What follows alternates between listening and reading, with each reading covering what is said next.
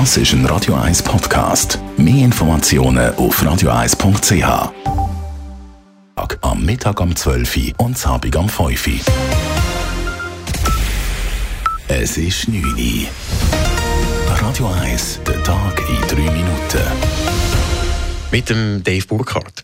Nach dem falschen Verschicken von Rechnungen durch die neue Erhebungsstelle für Radio- und Fernsehgebühren Seraffe sind die Zuständigkeiten bei Fragen neu geregelt worden. Ab sofort ist die Seraffe AG für alle Anfragen zuständig.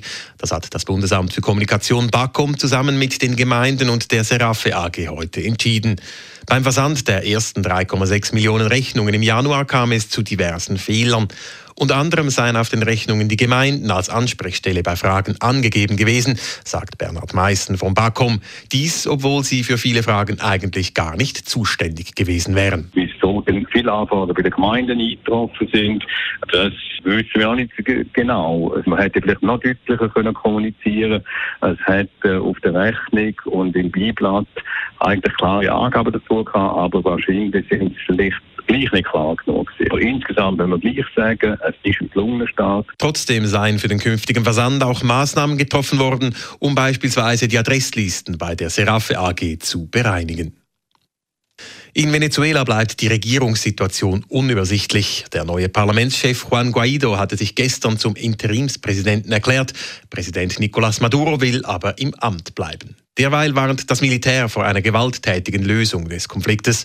Einzelheiten von Südamerika-Korrespondent Denis Düttmann. Im Machtkampf in Venezuela bringen Staatschef Maduro und der selbsternannte Übergangspräsident Guaido jetzt ihre Truppen in Stellung.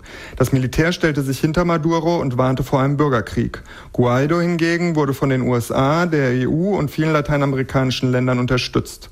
Ob der Machtwechsel in Caracas tatsächlich gelingt, dürfte davon abhängen, ob zumindest ein Teil der Soldaten Guaido unterstützt und die Opposition den Druck auf der Straße aufrechterhalten kann. Sollten beide Seiten nicht aufeinander zugehen, droht Blutvergießen. US-Außenminister Pompeo rief das venezolanische Militär bereits zum Schutz von Guaido auf. Dennis Düttmann aus Südamerika. Neben den USA hat auch die EU Guaido ihre Unterstützung zugesichert. Hinter Nicolás Maduro stellt sich derweil der russische Präsident Wladimir Putin. Die Schweiz indes fordert in Venezuela Neuwahlen. Das Außendepartement EDA fordert die Einleitung eines politischen Prozesses, der zu freien und glaubwürdigen Neuwahlen führe. Am Weltwirtschaftsforum in Davos hat UNO-Generalsekretär Antonio Guterres zu mehr Überzeugungsarbeit für die internationale Zusammenarbeit von Staaten aufgerufen. Die globalen Probleme würden immer größer, die Antworten darauf aber immer bruchstückhafter. Sollte sich dieser Zustand nicht umkehren, sei er ein Rezept für ein Desaster, so Guterres in seiner Rede am WEF. Derweil demonstrierten heute in Davos an einer bewilligten Kundgebung der JUSO 200 Demonstranten für mehr Klimaschutz. Es sei ja löblich, dass das WEF in diesem Jahr den Klimawandel zum großen Thema erklärt habe, sagte Parteipräsidentin Tamara Funicello gegenüber Radio 1. All die Podien und Veranstaltungen zu Umweltthemen seien aber nichts als reine Show. In der Zürcher Gemeinde Stadl soll eine Probebohrung für ein Tiefenlager für radioaktive Abfälle durchgeführt werden. Die Nationale Genossenschaft für die Lagerung radioaktiver Abfälle NAGRA hat ein ergänzendes Gesuch für diese Bohrung im potenziellen Standortgebiet nördlich Lägern eingereicht.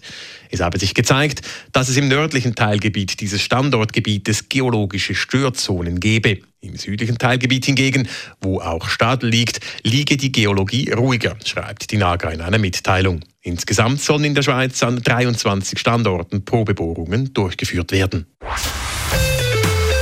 Radio 1 Wetter.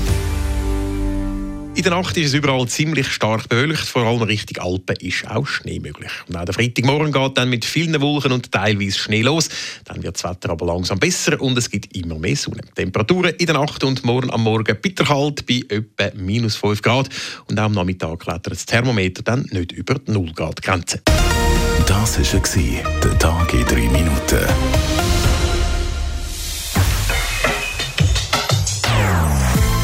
Non-Stop Music auf Radio 1. Die besten Songs von allen Zeiten. Non-Stop. Radio 1. Das ist ein Radio 1 Podcast. Mehr Informationen auf radio1.ch.